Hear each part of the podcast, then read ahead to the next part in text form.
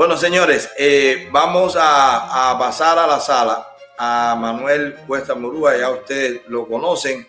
Hoy vamos a estar conversando un poco con él. Sabemos que ya él está ahí listo, está hablándonos desde La Habana, Cuba. ¿Qué tal? ¿Cómo está usted, Manuel? ¿Qué tal? Muchas gracias por la invitación. Bastante bien, aunque, bueno, ya hoy se acabó el confinamiento en La Habana. Así que, sí. como por lo pronto uno se siente más libre de movimiento en esta cárcel nacional en la que vivimos. Sí, sí, pero bueno, eh, vamos a ver ahora, porque lo que supe al final, hablando de eso que usted me dice, lo que supe al final es que, que mucha gente estaba esperando el fin de semana para irse para la playa, que la gente está haciendo planes ya de que por fin abrió. Vamos a ver cómo funciona eso, si tanta gente decide hacerlo el mismo día que el sábado, vamos a ver cómo serán las guaguas, las cosas, vamos a ver qué pasa, ¿no? Porque hoy es jueves. Pero bueno, la noticia de eso será un síntoma de que está más controlada la situación o de que no está tan controlada y ellos están buscando una válvula de escape porque la gente está bien tensa, trancar la casa, haciendo cola.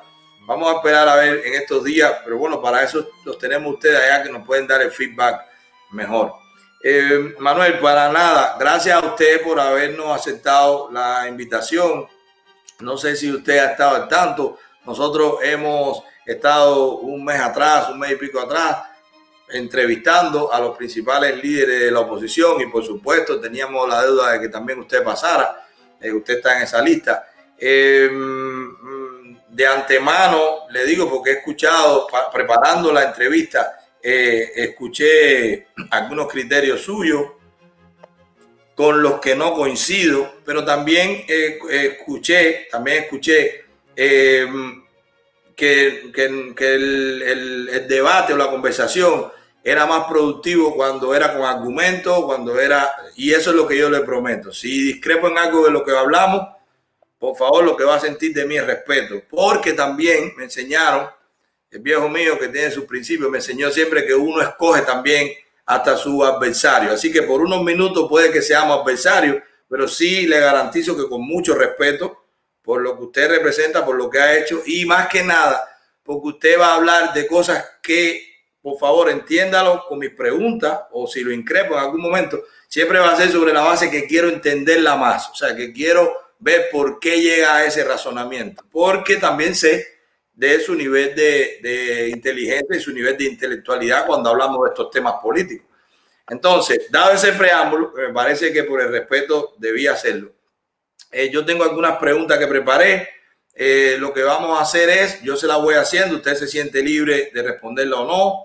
Y, y, nada, y ahí vamos avanzando. Si usted tiene alguna también sobre lo que, algún argumento que yo dé, también está libre. ¿Ok? ¿Le parece bien?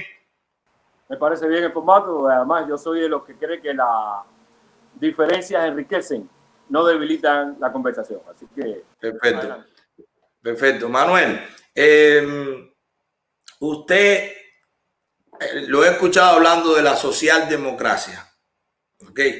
Entonces, mm, en la socialdemocracia que, que usted ve en una Cuba futura, o, que lo he escuchado, ¿no? Em, ¿A qué se refiere? O sea, para la gente que, no entiende bien ese término de socialdemocracia, ¿qué diferencia puede tener con el socialismo? ¿O qué coincidencia puede tener con el socialismo?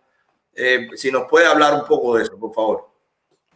Sí, mira, eh, te voy a empezar a hablar de la coincidencia, porque desde la coincidencia va a salir entonces las diferencias y el por qué la diferencia entre socialismo y socialdemocracia o entre sociedad socialista y sociedad socialdemócrata.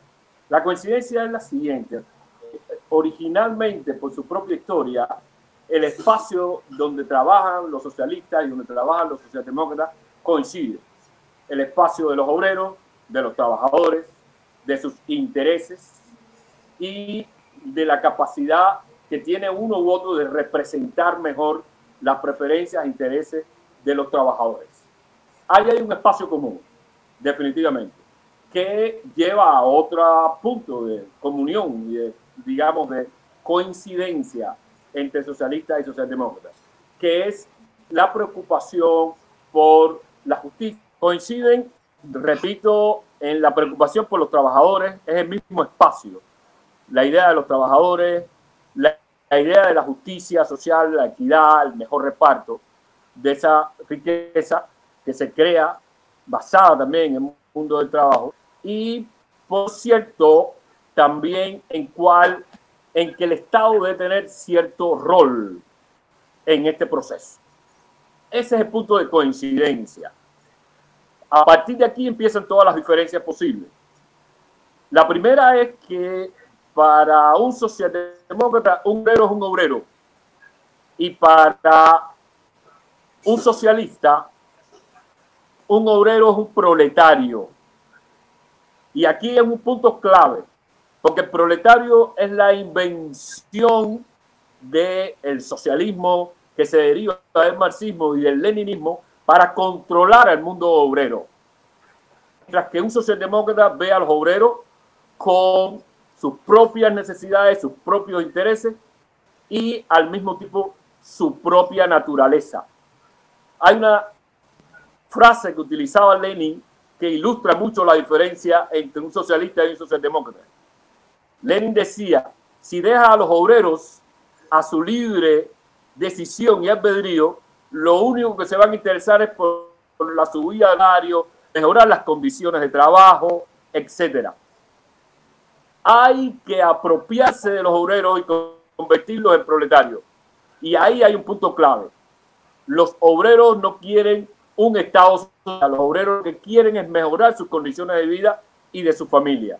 Y eso es una diferencia importante eh, históricamente hablando, porque el mundo ha cambiado mucho, el mundo del trabajo, etcétera, eso ha cambiado mucho. Pero el origen de esta diferencia es clave. Una segunda diferencia fundamental para el socialista, la política es corporativa. Todos los sectores deben responder a la visión ideológica que tiene el socialismo. Para un socialdemócrata, la política es liberal. El Estado de Derecho, los derechos que tienen otras alternativas políticas a presentarse, la idea de representación y, por supuesto, las libertades fundamentales, que no es preocupación del socialista. Los estados socialistas no han tenido la preocupación ni por las libertades fundamentales. Por cierto, lo que quieren es aplastar las libertades fundamentales, mientras que un socialdemócrata siente un respeto. Voy a utilizar una palabra que no es muy socialdemócrata, pero sienten un respeto religioso por las libertades fundamentales y los derechos humanos de todos los individuos, de todos los seres humanos. Pero la diferencia radical en el ámbito político tiene que ver con el Estado de Derecho mientras que un socialista no le interesa el Estado de Derecho, a un socialdemócrata sí le interesa el Estado de Derecho y el respeto a las libertades fundamentales. Si lo resumo en una frase, el socialdemócrata lo que quiere es equidad y libertades.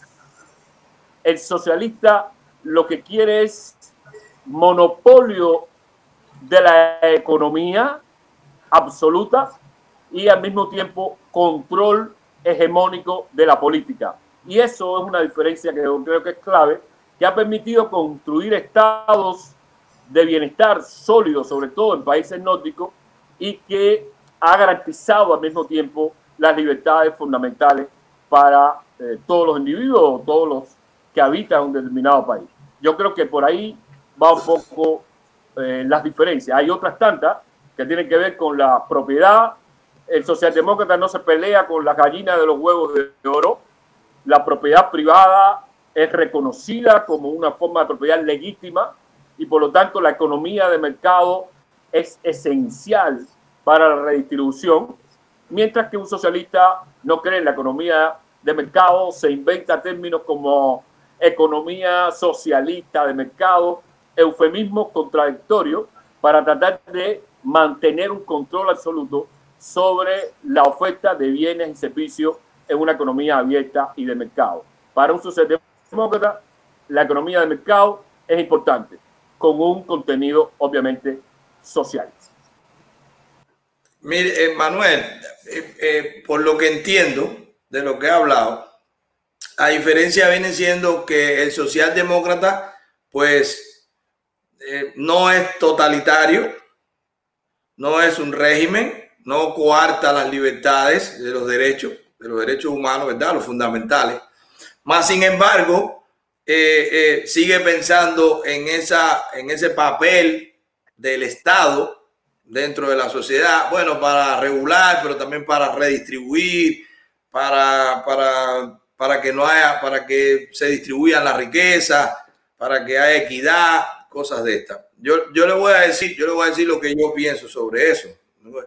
En ese tema, discrepamos en el sentido de que no de que ese sea el concepto de la socialdemocracia, ese es el concepto y es bueno que usted lo diga así porque la gente también va entendiendo que no, que un socialdemócrata no es un comunista, primero eso, eso es lo primero, porque también se reciben muchos ataques, no, un socialdemócrata es un comunista.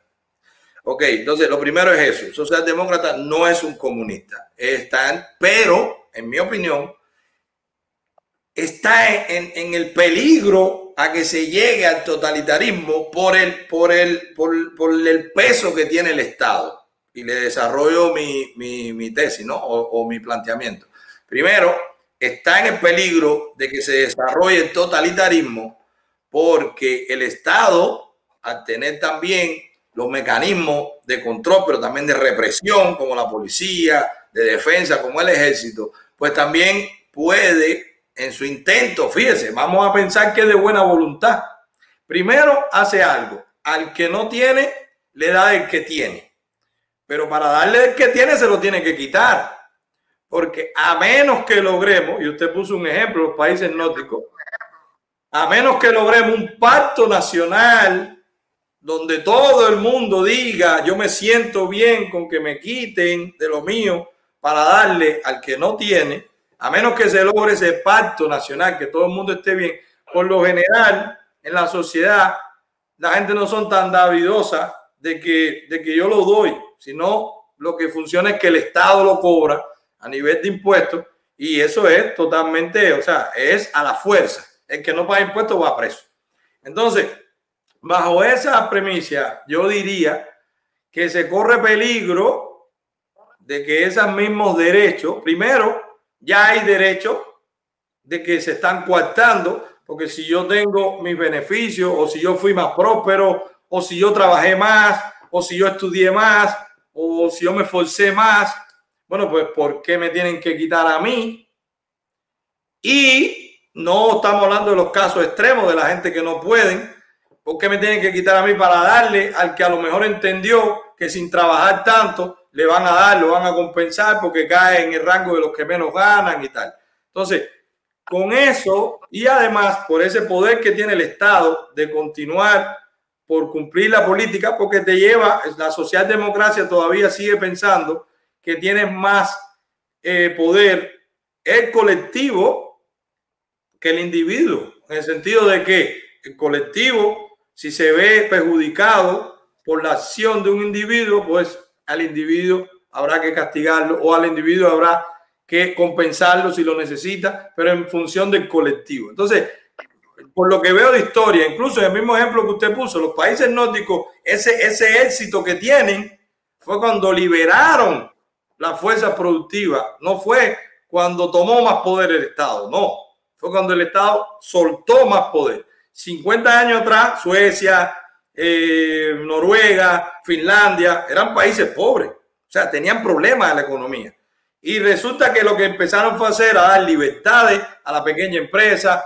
Tú abres una compañía rapidísimo, no tiene casi regulaciones. Los impuestos a las empresas son muy pequeños, un 20, un 22%, mientras que los impuestos personales son más altos, un 40 y pico, al 50% algunos. Pero es a tu ingreso personal. Mientras tú reinviertes en la empresa y la economía suba, pues entonces está bien. Ahora también hay otra cosa, la idiosincrasia, porque ese ejemplo de los países nórdicos eh, es bueno que lo aclaremos. La idiosincrasia de un nórdico en corrupción, en disciplina ciudadana, en, se dice que en Suiza no hay policía, que cada suizo es un policía, porque ellos denuncian las cosas ahí, no necesitan ni tener policía, porque son así, son participan en la sociedad. Entonces, a mí me da, o sea, en todo caso, yo no estaría de acuerdo con una socialdemocracia en Cuba. Por lo que le dije, primero porque todavía estamos muy arraigados a la tiranía, a un Estado que se pueda sentir alguien con tanto poder, es lo que hemos vivido los últimos años. Después, porque el, hay, hay, habría que hacer ese consenso nacional de que todo el mundo, y eso se puede llegar, pero se puede llegar a partir de que haya riqueza, a partir de que la gente se vea con dinero, a partir de que la gente desarrolle la caridad, pero que no se imponga. No sé si me explico lo que quiero decir. Si por el contrario lo imponemos, pues muchas veces vamos a frenar lo que el tipo que tiene iniciativa va a decir, bueno, pero ¿para qué voy a hacerlo si el Estado me quita? Bueno, yo me quedo hasta aquí, me frena, porque, porque hasta cierto punto, si todo lo que voy a hacer me lo van a quitar porque hay que compensar al otro que no puede, o al otro que no es inteligente, o al otro que no es próspero, que no se esfuerza, pues yo lo que hago es que me esfuerzo menos. Entonces, a mí me parece que una sociedad democracia como eh, sistema de gobierno, aunque respete la ley, aunque respete los derechos humanos, pero con el tema de la libertad individual, con el tema de que tú puedas prosperar y que no tengas el impuesto arriba de ti o que no tengas la imposición de un Estado potente, fuerte, que sí se va a meter en las cosas todavía, por muy liberal que sea, pero se va a meter en cosas de tu vida porque te va a cobrar mucho impuesto para poder haber tanta seguridad social. El hecho del concepto de repartir riqueza y que no sea natural por el mercado, ya eso me, o sea, no estaría de acuerdo con eso. Manuel, yo tengo otra pregunta, pero si usted quiere decir algo sobre lo que yo hablé o no, o vamos avanzando, como usted nos diga. Sí, sí, sí, un, ligero comentario, ¿no? Creo que eh, tú coincidirás conmigo en que todos los estados tienen políticas impositivas, es decir, no hay ningún estado donde no haya políticas impositivas. Por hablar del país eh, donde hay mayor conversación, discusión o debate sobre la regulación impositiva o las políticas impositivas como son los Estados Unidos, creo que allí, en ese país que tiene muy bien arraigado la filosofía individual, la del Estado bajo sospecha, allí hay políticas impositivas. No sé si mañana Cuba va a tener eh, la opción de ser el país primero que inaugure una democracia o una economía de mercado sin unas políticas impositivas. Y creo que aquí es donde está la discusión y la conversación. ¿Qué políticas impositivas serían apropiadas para garantizar equidad social y al mismo tiempo no limitar las libertades de empresa? Ahí hay siempre una conversación en el Parlamento. Y yo pienso que esa conversación habrá que tenerla, se puede tener desde ya, se puede mapear, se puede hacer un diseño de cuáles son las políticas impositivas más importantes. Sin embargo, me gustaría terminar con este comentario sobre este punto que pone sobre la mesa. Y es el siguiente. La mejor defensa de la economía de mercado, del bienestar de las empresas, pasa por no tener sectores marginales conviviendo en los alrededores del condominio de la próspera economía eh, de mercado porque es siempre una amenaza a la estabilidad justamente de la economía de mercado y los estados de derecho. Saben muy bien que los populismos triunfan, sobre todo los europeos y en América Latina, donde la gente siente que hay demasiada injusticia y que la sociedad no lo está tomando en cuenta y el mercado los tiene abandonados. Creo que por el bien de la empresa y la estabilidad de los estados, eh, de, de las empresas y el Estado de Derecho, siempre es importante tener en cuenta a los que, por las razones que sean, que también son parte de la conversación, no entran bien en la economía del mercado, no son directamente beneficiados por ella. Y ahí es donde el rol de las buenas políticas impositivas, que sean lo suficientemente flexibles para no destruir la empresa y al mismo tiempo lo suficientemente sólida para cierta redistribución con equidad, yo creo que es importante. Además de otros aspectos que creo que son claves, pero me quería referir básicamente a esto que tú apuntabas. Yo estoy de acuerdo completamente. Ahí donde está lo que se compensa. O sea, de las diferentes corrientes ideológicas o formas de gobernar. Eso pasa aquí en Estados Unidos. Usted lo ve. Hay un gobierno demócrata, pues entonces el Estado crece. Esto. Hay un gobierno republicano, tratan de que el gobierno baje, ponen menos regulación y ahí se va compensando la sociedad. Y pasa también en España y pasa en otros países que depende el, partido de gobierno y su ideología y su fórmula de gobierno, pero la gente va a poder sacar las conclusiones. A mí me parece excelente que ese que ese sea el método. Ok, hay, lo socialdemocracia entiende que un Estado debe controlarlo, debe ser el Estado quien se oxigene con los impuestos, tiene que tener un tamaño lógico para quien lo considere, como usted dice, se mapea. Pero los que somos más libertarios decimos, no, el Estado mínimo, defensa y, y, leyes, defensa y justicia, ya. Lo demás no hace falta, lo otro lo regula el mercado. Entonces, en esa discusión seguramente se llegará a, alguna, algo que compense también por, lo, por las personas que estén. Podrá ser acalorada entre los políticos o entre los economistas o entre los empresarios, pero al final el pueblo dirá con su voto dónde me siento mejor, en este periodo de cuatro años me fue más mal, déjame que lo hagan los otros, porque eso pasa, esa es la alternabilidad política. Eso estoy de acuerdo con usted en eso, perfectamente. Además, usted defiende su posición porque entiende genuinamente que es la mejor forma de hacerlo. Y su historia define que es sin ningún trasfondo. Así que me parece válido y se lo acepto. Y además me gusta que usted escuche que esa sería la discusión. Usted va a poner su argumento y otros grupos políticos pondrán otro. Y esa es la Cuba que queremos, que la gente pueda discutir su posición y que se llegue a un consenso o que ganen mejor y que gobierne el que la gente quiera.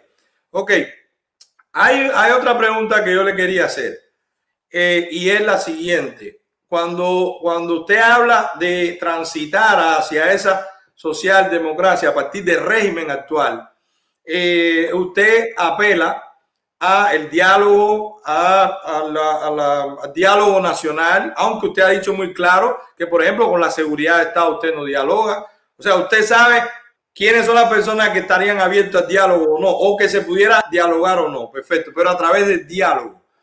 Y si ese diálogo se diera, ¿verdad? Yo, por supuesto, estoy bien escéptico que el régimen en algún momento quiera dialogar, pero vamos en el escenario que Raymond entiende que, que va a dialogar y que dice con quién. Yo he puesto mi posición de que si no hay ciertas condiciones, ok, entonces eso quisiera escuchar de usted. Primero, ¿en qué condiciones o qué condiciones usted esperaría que régimen diera como para comenzar un diálogo? Y segundo, ¿qué usted o, su equipo o, quienes, o sus seguidores apelarían a que el régimen cambiara y que usted dejara del sistema político actual cubano o del, o del sistema de gobierno cubano. ¿Qué usted dejaría, qué quitara y bajo qué condiciones que hiciera el régimen usted comenzaría un diálogo o, lo promovería? Condiciones para un diálogo. Hmm. Primero, liberación de todos los presos políticos. Todos los presos políticos tienen que estar fuera en sus casas con su familia haciendo lo que mejor entiendan. Esa es una condición para mí sine qua non, importante, indeclinable. Siempre ha sido esa la posición eh, de nosotros como socialdemócratas en Cuba. Ni siquiera dialogar para ver si los liberan. Libérenlo y después vamos a dialogar. Eso es una condición primera. Una segunda condición es respetar las diferencias, porque el gobierno cubano ha tenido diálogo con, digamos, cubanos en el exilio, en el exterior, pero este diálogo ha sido sobre la base de cooptar a todos los que se sienten en la mesa en la dirección política que el régimen cree que debe llevar el país. De modo que nunca hay un diálogo y una conversación entre alternativas, sino un diálogo y una conversación entre personas distintas, pero no entre alternativas distintas. Y para nosotros es fundamental partir de una igualdad de derechos a participar en la construcción nacional de Cuba. Usted tiene que reconocerme como alternativa política y esa es una segunda condición.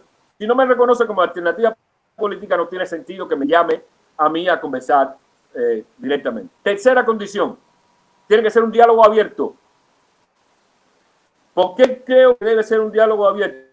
Porque yo soy sospechoso de los grupos de élite que tienen la tendencia a defender sus intereses en una mesa de negociación, olvidándose de los que quedan detrás. Por lo tanto, yo creo que tiene que ser un diálogo abierto donde haya flujo de ideas entre la ciudadanía y los que están sentados en una mesa de negociación. No solo eh, entre grupos de poder o grupos de intereses, que esa tendencia existe y que lastra la posibilidad de construir la democracia. Cuarta condición, vamos a dialogar para establecer instituciones de derecho en Cuba. No solo participación política en un marco en el que yo te voy a dar una cuota de poder, tú te vas a sentar ahí y vas a tener la oportunidad cada cierto tiempo de criticarme, de decirme alguna cosa y por supuesto de hablar cinco minutos en la radio, diez minutos en la televisión, etcétera. Se trata de establecer instituciones de derecho, de manera que ir a un diálogo nacional para el Estado de Derecho. De lo contrario, no tiene sentido sentarse a dialogar. Creo que esas son las condiciones básicas. Obviamente que nosotros eh, creo que hemos puesto siempre en blanco y negro en cualquier circunstancia, conociendo perfectamente que el gobierno cubano no tiene ninguna voluntad de dialogar. Y aquí hay un elemento clave que yo siempre cierro con el concepto de honorabilidad. Dialogar requiere honorabilidad entre las partes, respetar pactos, respetar al otro. Y este gobierno no tiene mucha capacidad para comportarse honorablemente, no solo con nosotros, a quienes todos los días violenta, a quienes todos los días maltrata. No tiene ni siquiera honorabilidad para conversar con interlocutores extranjeros que le dan dinero y que ponen su confianza y sus capitales y su inversión. Por lo tanto, es bastante difícil dialogar con este gobierno. Ahora, pasando a tu segunda pregunta, ¿qué yo quitaría del sistema político? Todo. Todo el sistema político. Hay que cambiar el sistema político en Cuba hacia uno que reconozca el pluralismo político, el multipartidismo, que son dos cosas distintas. El multipartidismo es partidos organizados el pluralismo es la expresión política de la sociedad en distintas vertientes, en distintas eh, tendencias, y eso hay que reconocerlo. Y por lo tanto, eso significa un desmontaje del actual sistema político en Cuba. Si nos ponemos un poco más eh, riguroso, a mí me gustaría un sistema parlamentario con control del Ejecutivo, porque la tendencia caudillista en América Latina no debería darle todo el poder de decisión a un presidente, aunque sea solo un periodo de cuatro años, pero ya esto es un detalle del sistema político. En todo caso, hay que reformar el sistema político hacia uno que eh, reconozca el multipartidismo, el pluralismo político, asentado en el Estado de fuerzas políticas, allí en el Parlamento, en la Asamblea Nacional, sea bicameral o unicameral, pues discutan las condiciones políticas públicas que son de, eh, echar adelante a un país. Aquí, aquí han estado otros, otros líderes y de lo que han dicho otros, solamente no lo escuché o, igual no lo dijo eh, o sea, igual no lo dijo expresamente, pero eh, se habló también de que una condición debiera ser para ese diálogo, pues convocar a elecciones libres. Mm, no sé si usted considera que eso está dentro de lo que dijo de cuando habló de las instituciones o, si no, o si piensa que eso sería muy mucho para pedirle a ellos para el diálogo, no sé, ¿qué piensa sobre eso? No, yo creo que las elecciones libres están contenidas dentro de, de este proceso institucional, de la democracia del Estado de Derecho la competencia. Si te estoy hablando de pluripartidismo, de pluralismo, obviamente. Pero yo creo que hay que construir un proceso institucional que termine en elecciones libres. Si tú me preguntas en qué lugar pone las elecciones libres, yo no las pondría en los primeros tres meses de ese proceso. No, claro. Al final del proceso. Claro. Para construir la institucionalidad necesaria para que tenga un sentido creativo y productivo este proceso de elecciones libres. Pero por supuesto, está incluido en la bandeja, en la cesta de demandas y de condiciones para echar Entonces, el diálogo. Perfecto. Entonces, Manuel, en realidad estamos en la misma cuerda porque los mensajes que ha dado el régimen es que esas condiciones no las quiere cumplir, al menos por ahora. Así que se puede decir que usted me ha dicho lo mismo que hemos dicho aquí, lo mismo que han dicho otros opositores, que no hay diálogo hasta que ellos no den muestras reales, serias, de que, de que va a ser algo que te va a tener un resultado lo que se quiere, que es un cambio de régimen. Porque no hay dudas que si se le da oportunidades a, plataformas como la suya, como la de Coco Fariña, como la de Ferrer, como la de tanto, como la de Eliezer, como la de tanto, tantas plataformas que existen o las coaliciones que se puedan lograr en algún momento por coincidencia, porque hay muchos movimientos que no son partidos, en algún momento se pueden consolidar.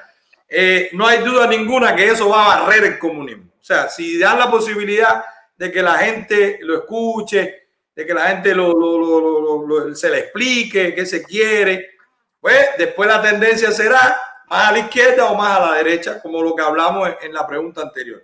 Ahora, yo he escuchado también, estoy, eh, leyendo y viendo cosas suyas para la entrevista, que usted entiende que en esta que en este proceso de diálogo, después que se cumplan las condiciones, o sea que por ahora es no diálogo, usted está ahora igual que yo, usted está ahora igual que yo, porque esta gente no los veo en, en ningún tipo, eh, en la tesitura de, de sentarse a ceder o a que tan solo se discutan esos puntos.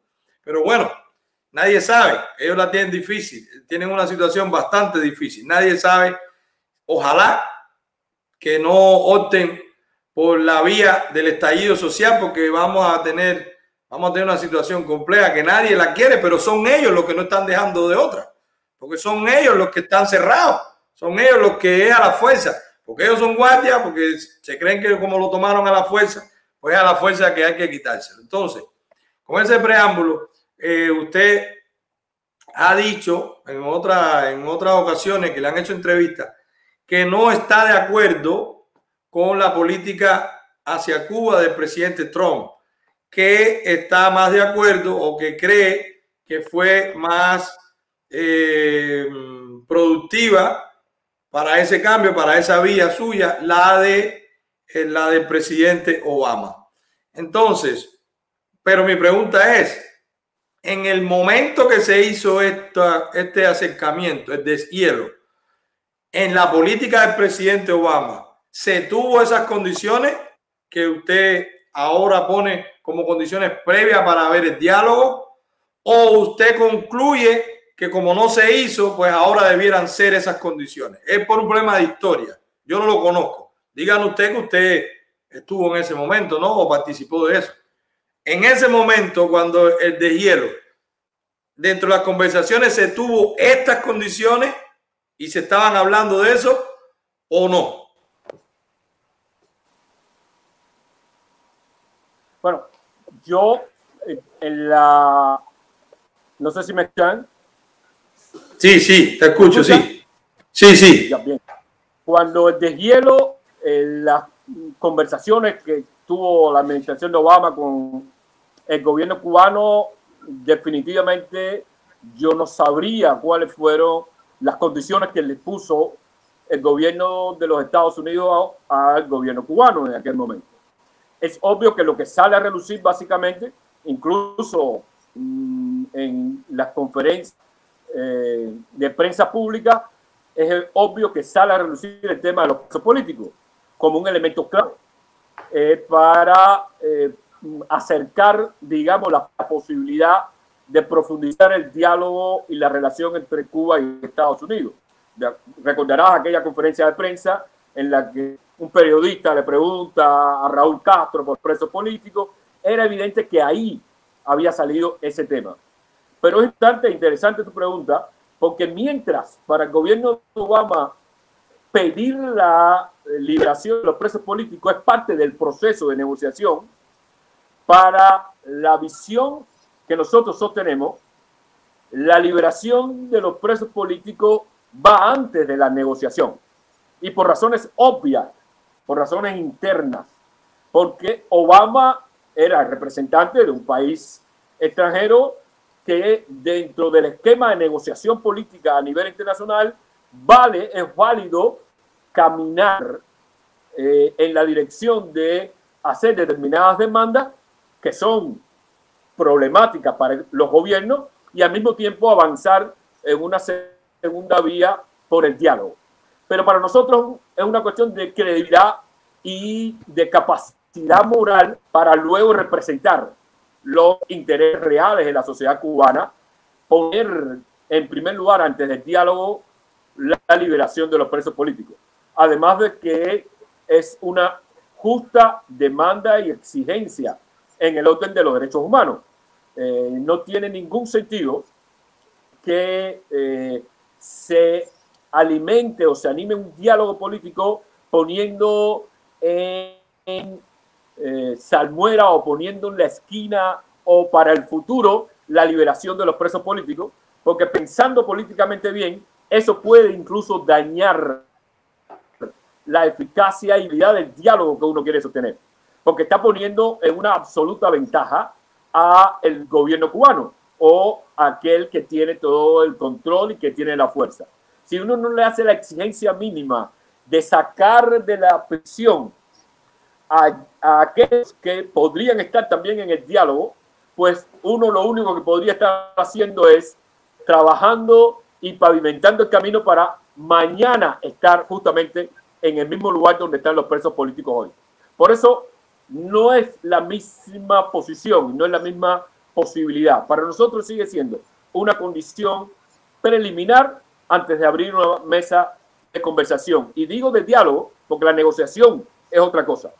Una mesa de conversación y de diálogo requiere como premisa que todos los presos ahora mismo eh, al lado de su familia y que la liberación de los presos políticos tiene que ser ya antes de llegar a eso.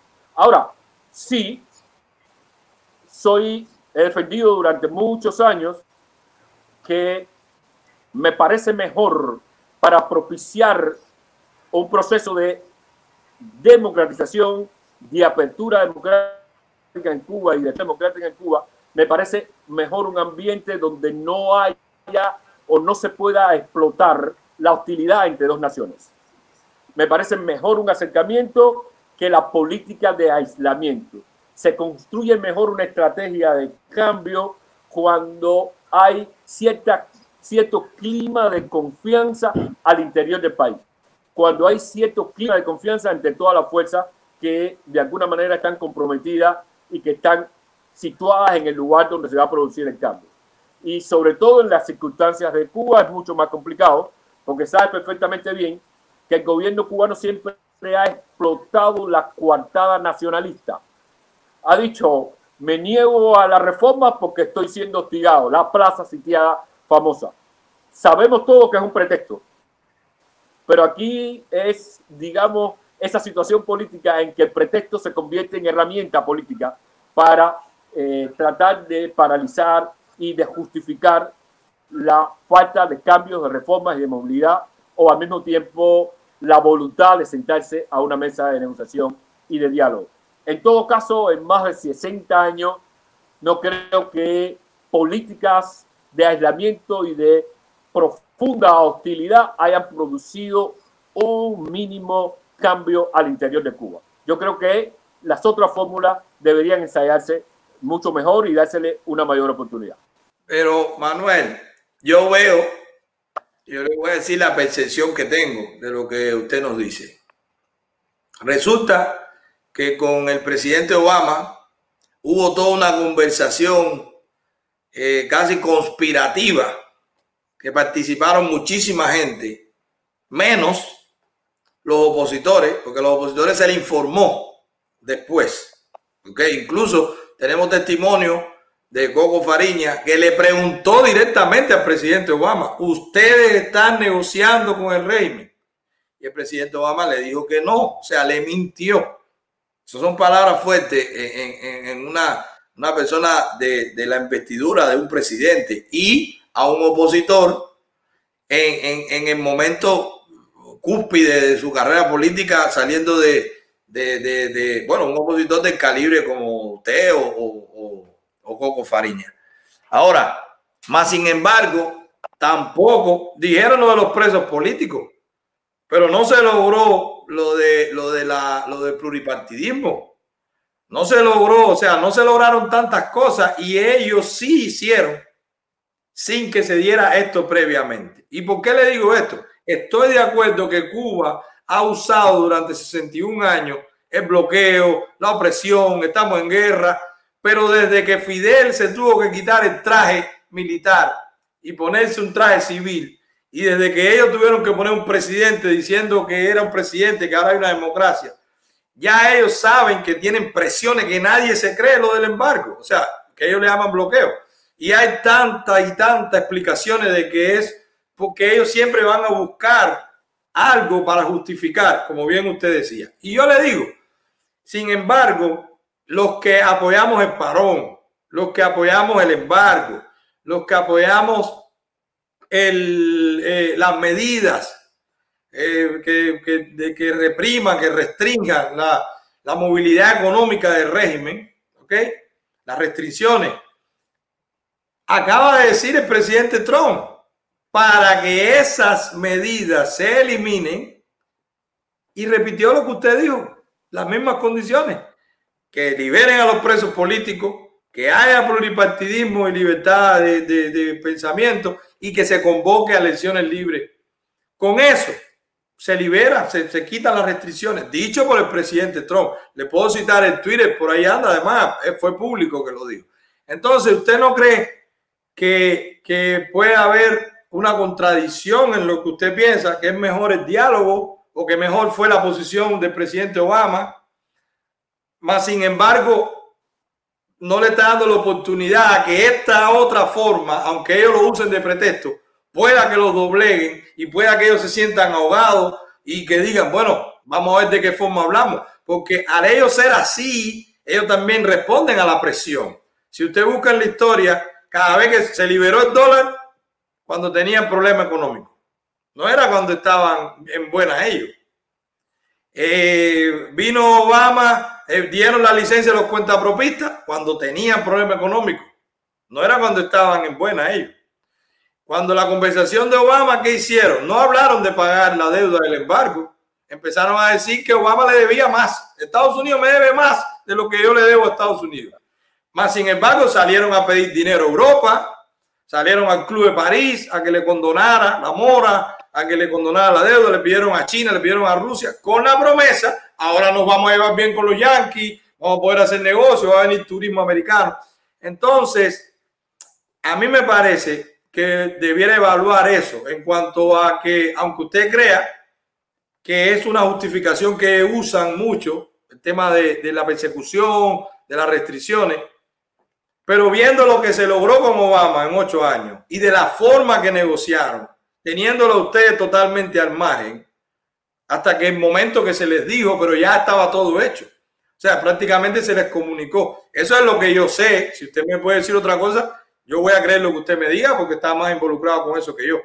Pero no cree que hay como una contradicción ahí en su posición sobre una política u otra. Si uno está pidiendo lo mismo, con el que usted no coincide, está pidiendo lo mismo que usted.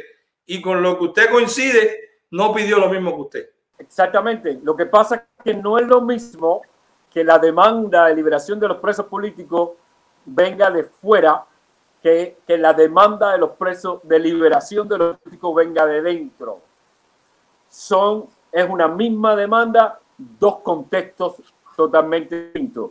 Y eso hace una diferencia importante.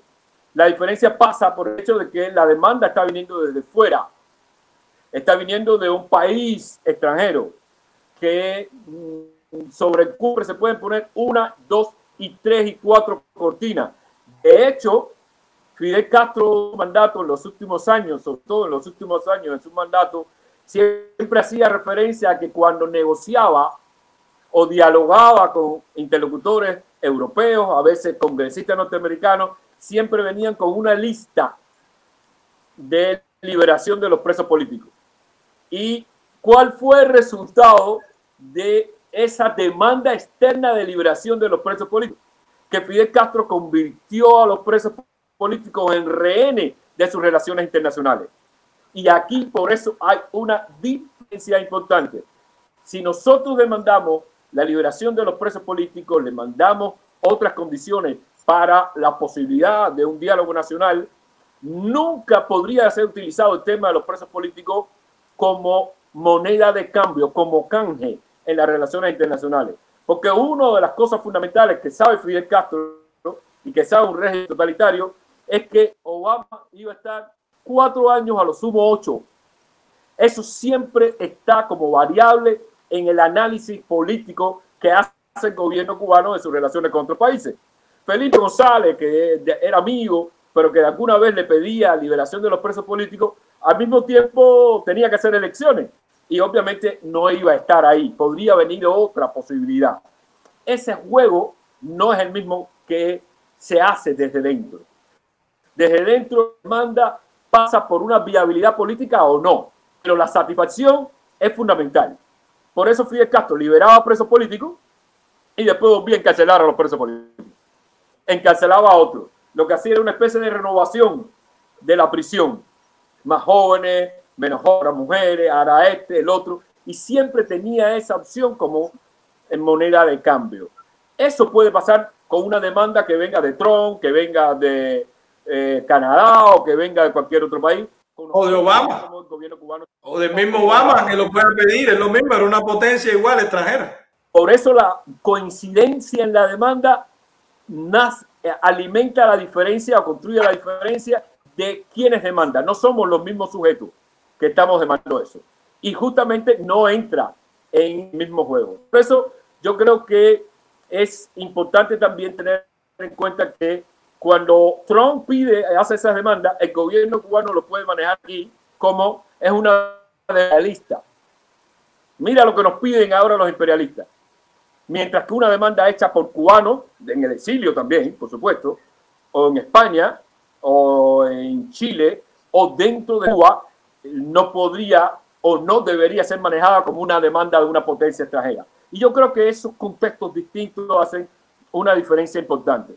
Por eso es que siempre he pensado que un mejor contexto internacional ayuda mucho más leverage a nosotros dentro del país a la hora de hacer demanda.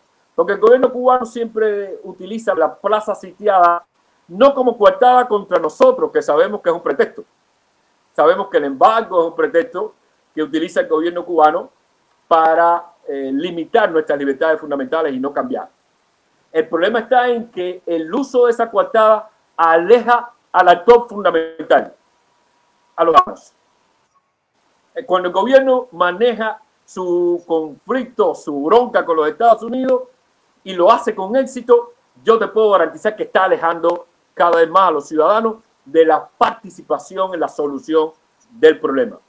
Y ahí es donde yo creo que una política de acercamiento, ni siquiera de concesiones, eso es otra cosa, eso es otro tema, pero una política de disposición eh, externa, básicamente de un actor tan importante como los Estados Unidos, pues podría ayudar a nosotros a crear un mejor clima interno y conectar, sumar a un montón de ciudadanos que ya se están sumando, por cierto, pero sumar a más ciudadanos a la idea y a una estrategia clara del cambio democrático desde abajo, desde la gente. Bueno, está bien. Ahí digamos que lo que lo que usted defiende es que no tome el protagonismo una potencia extranjera, sino la oposición, la sociedad civil y el cubano, que sea el cubano el que destine eso. Bueno, en todo caso, ahí no hay ninguna diferencia entre Obama y, Trump, ¿verdad? Porque Obama también tomó todas sus decisiones a nivel de interés nacional.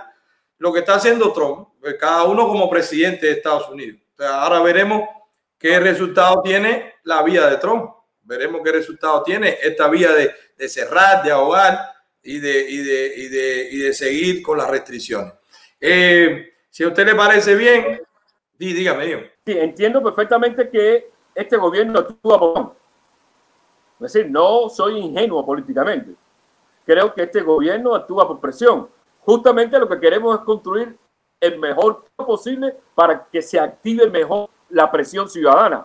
Porque además, no se debe construir el Estado de Derecho por concesión.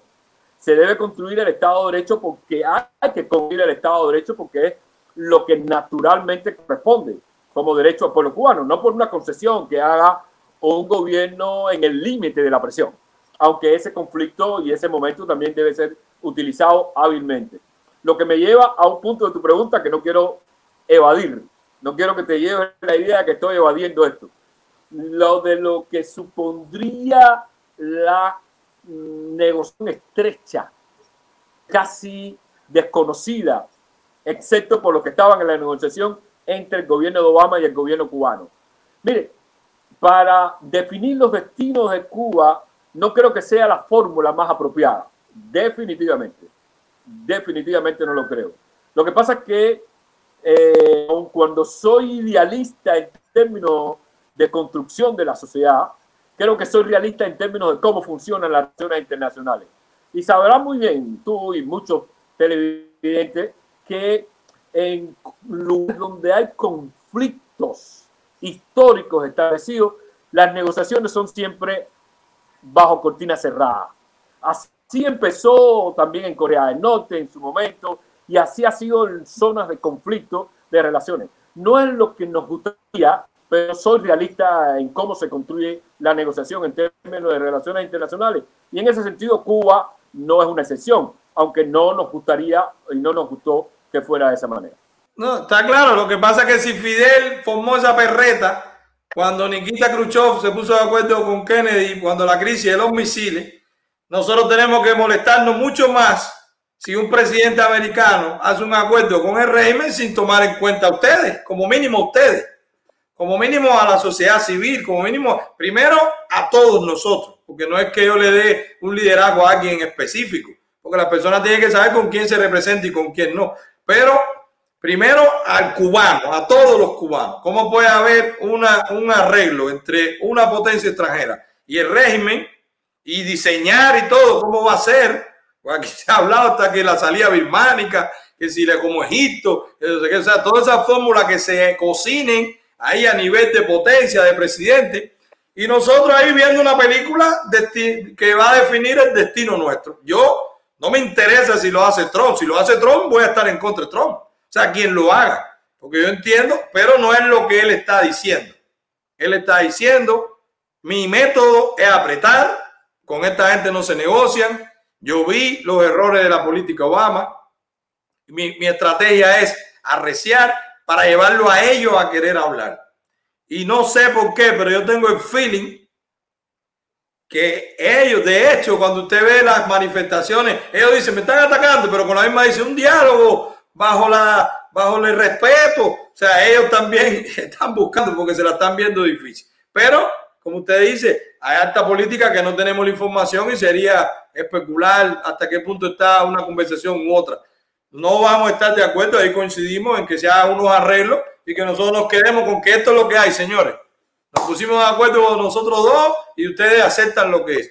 Por eso también coincido en que haya ese planteamiento del mínimo que es para que si no es con libertad a los presos políticos, pluripartidismo, libertad de asamblea y de reunión, institucional, institucionalizar todo lo que es electoral, llámese llamar elecciones o que sea una ley electoral, que se legalice, acceso a la prensa, lo que sea. Si no es con eso, Puede salir mañana un titular de que Trump se reunió con Raúl. Si no se habló de eso, yo no lo reconozco. Así de sencillo. No me importa quién habló. Es que no habló lo que nos interesa a nosotros. Eso, en eso estamos de acuerdo. En eso estamos de acuerdo, Manuel. Hay una expresión suya. Hay una expresión suya. Porque ya hemos ido viendo. Hay una, hay una expresión suya de que el anticomunista se en, su posición anticomunista se puede asemejar mucho al comunista. Explíquenos un poquito de eso, porque yo me defino anticomunista. Y digo, oye, espérate, si soy comunista, dame como esto. Explíqueme eso un poquito, Manuel. Te lo voy a explicar con la otra siguiente frase. Mm. Contrario del comunismo no es el anticomunismo, es la democracia. ¿Y por qué? Porque de, llevado a su propia lógica, a su propio desarrollo, a su propio movimiento, la tendencia de los extremos es a excluir al otro adversario. Y yo no creo que la democracia se pueda construir desde la exclusión. Cuando el anticomunista se expresa, quizás no con conocimiento intelectual, quizás no con la reserva de conocimiento eh, histórico y político que hay que tener. Pero siempre cuando el anticomunismo, el anticomunista se expresa, dice hay que destruir al Partido Comunista.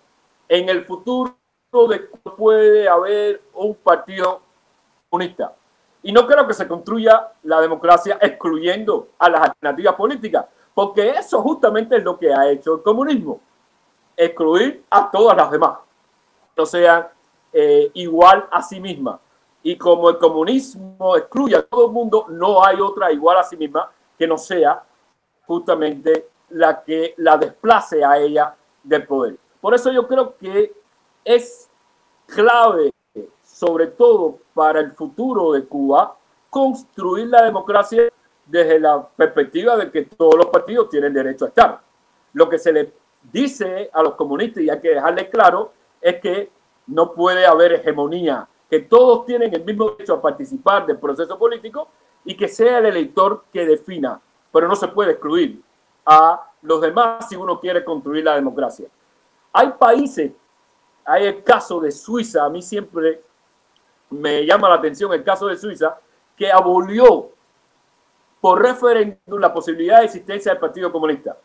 Aquí hay un, elemento clave, lo hizo por referéndum, es decir, hizo una consulta popular y al mismo tiempo no liquidó que tiene la ideología, simplemente por razones históricas no quería el nombre en ese país, como pasó aquí en el pasado con en alguna etapa de la historia de Cuba entre Partido Comunista y Partido Socialista. Pero Cuba necesita levantar las bases democráticas, la construcción del nuevo país que necesitamos si se empieza excluyendo a uno de la gente que tiene derecho a participar del proceso político, mira, creo que la democracia empieza a nacer coja.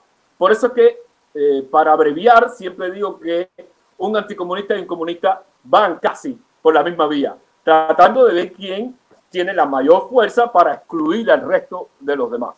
Y creo que eso es importante a la hora de con tu proceso democrático, un país que ha perdido su tradición democrática como es Cuba, Ahora mismo florece la sociedad civil, hay una pluralidad riquísima dentro y fuera de Cuba, para que nosotros nos debemos en excluir al otro.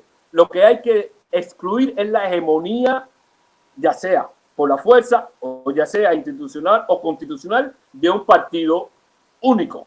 Y es por eso que nosotros tenemos ahora parte de una campaña diciendo partido único no. Decimos partido comunista no.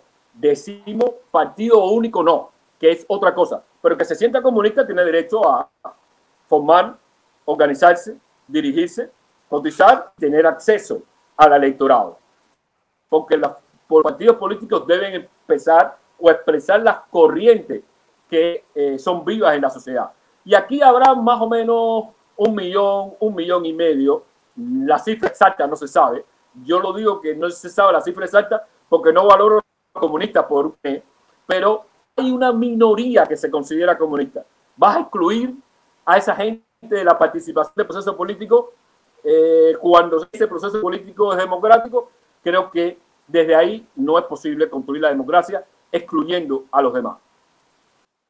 Eh, ese es otro punto que vamos a discrepar. Y le voy a, y le voy a decir por qué. Primero, porque también veo cierta eh, contradicción cuando usted dice el anticomunista se asemeja al comunista, porque usted es anticomunista, usted no quiere el comunismo, usted mismo lo es. Lo que, y, y no asuma, no asuma que cuando alguien, por ejemplo, en mi caso, yo digo, yo soy anticomunista, pero para nada, ante una opción de gobierno de alguna, si en algún momento me afilio con un partido o si en algún momento tengo la suficiente fuerza para decir algo y que eso influya en, mucha gente, pues para nada yo pediría que por decreto se anule nada, porque entonces estaría en mi contra, o sea, me estaría contradiciendo como libertario darle tanto poder a un ejecutivo del gobierno a que, a que decida algo por decreto. Yo creo que sí y sí se debiera promover, si no un referendo, la consulta popular o una ley o lo que sea que sí penalice a el hecho de que un partido se llame o proclame la ideología comunista. Porque es ilegal, es asesino. Lo que, hay, lo, que hay, lo que ha hecho, lo que ha sufrido la humanidad con el comunismo. Más de 100 millones de muertos el comunismo ha traído. Basado en esa idea de Carlos Marx que trajo ahí por los pelos de la riqueza de las naciones de Adam Smith, de que la plusvalía por la explotación del hombre por el hombre. Entonces, e, e, eso con, una, con, una, un fundamento tan débil, teórico, eh, eh, ha creado ese totalitarismo, ese régimen en tantos países que todavía existen y hay tanta gente oprimida, tantas muertes, tantas separaciones de familia, tanta injusticia, tantas violaciones de los derechos fundamentales que yo sí promovería, yo sí apoyaría un proyecto de ley que no significa que se vaya a excluir los que hoy son comunistas. Pónganle otro nombre, porque ser comunista es ser ilegal. O sea, ser comunista es obligarme a mí a ser comunista, porque el comunista no dialoga, el comunista se impone. El comunista dice, si tú estás contra mí, si tú no estás conmigo, estás contra mí. Y además, como no estás conmigo, estás contra todos nosotros. Y además eres traidor, y eres apátrida, y eres mercenario, porque esas son las banderas del comunismo. Se impone así. Claro, te promete el cielo en la tierra, porque el comunismo es una religión atea. Te, te promete el cielo en la tierra, pero no es a Dios, es al líder al que tú tienes que querer. Y todo el que contradiga al Dios líder, pues merece la muerte porque es un traidor. Entonces, bien simplificado, pero le aseguro que, he estudiado bastante para, para dar esa definición y lo he sufrido, por supuesto. Y yo creo que en ese caso también lo convidaría a que se evaluara eso, a que no, no, no, no todo, o sea, no todo el que, el que, el que dice, porque está el anticomunista que dice, no, no, yo lo fusilaría todo. Por ejemplo, yo pienso que las personas que hayan cometido crimen tienen que ir ante la justicia. Yo lo creo. Por supuesto, un juicio que no dan ellos hoy. Un juicio con defensa.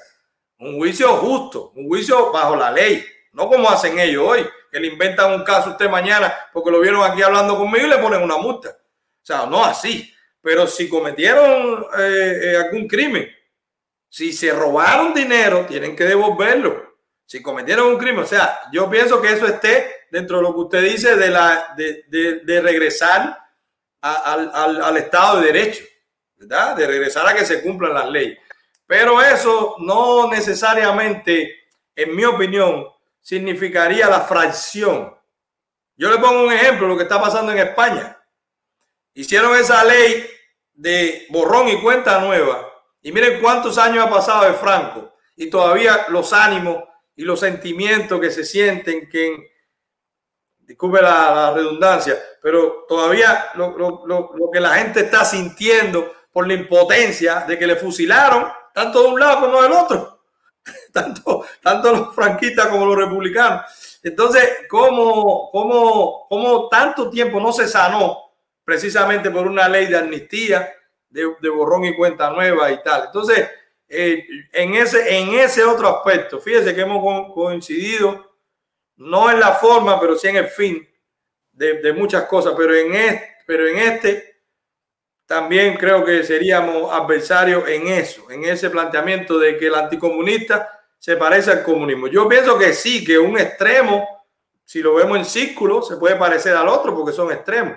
Pero cuando uno está dando argumentos, cuando está poniendo ejemplos, cuando está penalizando algo que está mal, penalizando algo que se hizo en la ilegalidad, que atropelló a tanta gente, yo creo que considera como mínimo un análisis y una convocatoria, y como usted dice, que lo diga la mayoría. Si lo dice la mayoría, no habría nada que decir, porque creo en los procesos democráticos. El tema es que definirme como anti me pone en una confrontación no de ideas, sino con personas. Y ahí es donde se cierra la posibilidad de construir un proceso democrático en un país tan débil como este. Toda definición, yo soy necesaria e lleva a la confrontación con personas. Yo Usted es anti-anti. Usted es anti-anti. Creo en la justicia. Creo en la justicia, justamente como tú. Lo que pasa es que yo tengo varios vecinos que se consideran comunistas y no han matado a nadie. No han participado de la maquinaria de la injusticia, del gobierno cubano. Y entonces de pronto se ven atrapados y yo me limitaría en mi posibilidad de, vamos a decirlo en términos religiosos, de convertir la democracia si de momento me confronto con ellos diciendo yo soy un anticomunista. Ahí estoy bloqueando la posibilidad de conversión hacia la democracia que necesitamos para eh, poder avanzar en este país. Que tiene que ver también con un tema, yo hablaba hoy con un amigo mío, eh, un poeta, Amario Pacheco, quizás porque sea un poeta, tenga esta concepción, y conversábamos sobre el tema de la reconciliación entre cubanos, decir, cómo construir la reconciliación entre cubanos como base para construir la democracia, porque de donde no hay reconciliación, las instituciones no van a funcionar. Donde no hay clima de confianza, se pueden tener las instituciones bellas que no van a funcionar porque al final somos seres humanos y tenemos que funcionar en un clima de confianza. La confianza funciona incluso en un tema tan clave como la economía. Cuando alguien invierte y presta dinero, lo está haciendo de buena fe. Lo está haciendo porque tiene confianza en la persona a quien le está prestando dinero, le va a dar un crédito. Si es así con el dinero, ¿qué no será para construir un proceso democrático? Y si no hablamos también de este término de reconciliación nacional con justicia, insistiré, con justicia, aquellos que han cometido crímenes tienen que pasar por la justicia. Eso está absolutamente claro para evitar justamente lo que tú señalas que está sucediendo en España. Cerró en falso una herida y ahora sale, por supuesto, ese conflicto acumulado en la historia española. Eso no debemos imitarlo. Quizás un proceso como el de Sudáfrica sea más interesante, donde se pasó por la justicia a quienes tenían que ser pasados por la justicia y se caminó a construir también la reconciliación. Y yo creo que ahí hay otros modelos que no necesariamente eh, son de Europa, en este caso de África, y que nos ayuda muchísimo a confrontar este asunto. Pero si yo me defino desde aquí como anti, salgo al mercado, llego allí a comprar tarima, la gente me conoce, hablo con un tipo que dice que él sigue el marxismo y le digo, ah, yo soy anticomunista, se la posibilidad de construir un proceso de negociación fundamentalmente desde abajo. Porque no se trata de lo que piensa la cúpula del poder, se trata también de lo que piensan los ciudadanos comunes, lo que vemos todos los días en el ómnibus, en, una, en un taxi, en un mercado, en, coincidimos gente que tiene distintas. Es que tengo cierta definirme como anti algo. Y por cierto, en Estados Unidos hay un partido comunista. Y tiene su nombre. Y tiene su sede. Tiene su revista. lo importante es competir en la arena política cubano sabes bien que por la historia del cubano tenía una tendencia a negociar todo el tiempo. Llegó Fidel Castro y viró, distorsionó todo ese proceso histórico del Partido Comunista en Cuba, que se llamó Partido Socialista, y que de alguna manera rompió su cadena de negociación. Pero siempre negociaban, porque el comunista sabe que la única manera de imponer su hegemonía es por la fuerza. En competencia política, no conozco ningún lugar donde el Partido Comunista haya llegado directamente al poder en unas elecciones libres y pluripartidas. Y esa es la razón por la que yo creo que hay que ser cauteloso con el uso de la palabra. Eh, vamos a ver si se recuperó la comunicación con Manuel. ¿Está con nosotros de nuevo, Manuel?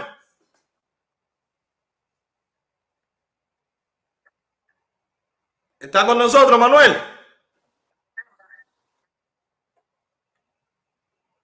¿No? Bueno, no. Bueno, parece que no. Señores, hemos tenido una conversación de más de una hora. Manuel Cuesta Morúa, miren qué persona equilibrada, eh, que eh, se ve que tiene su, su, preparación intelectual y política. Ustedes ven que sí se puede tener una conversación aunque no se discrepe.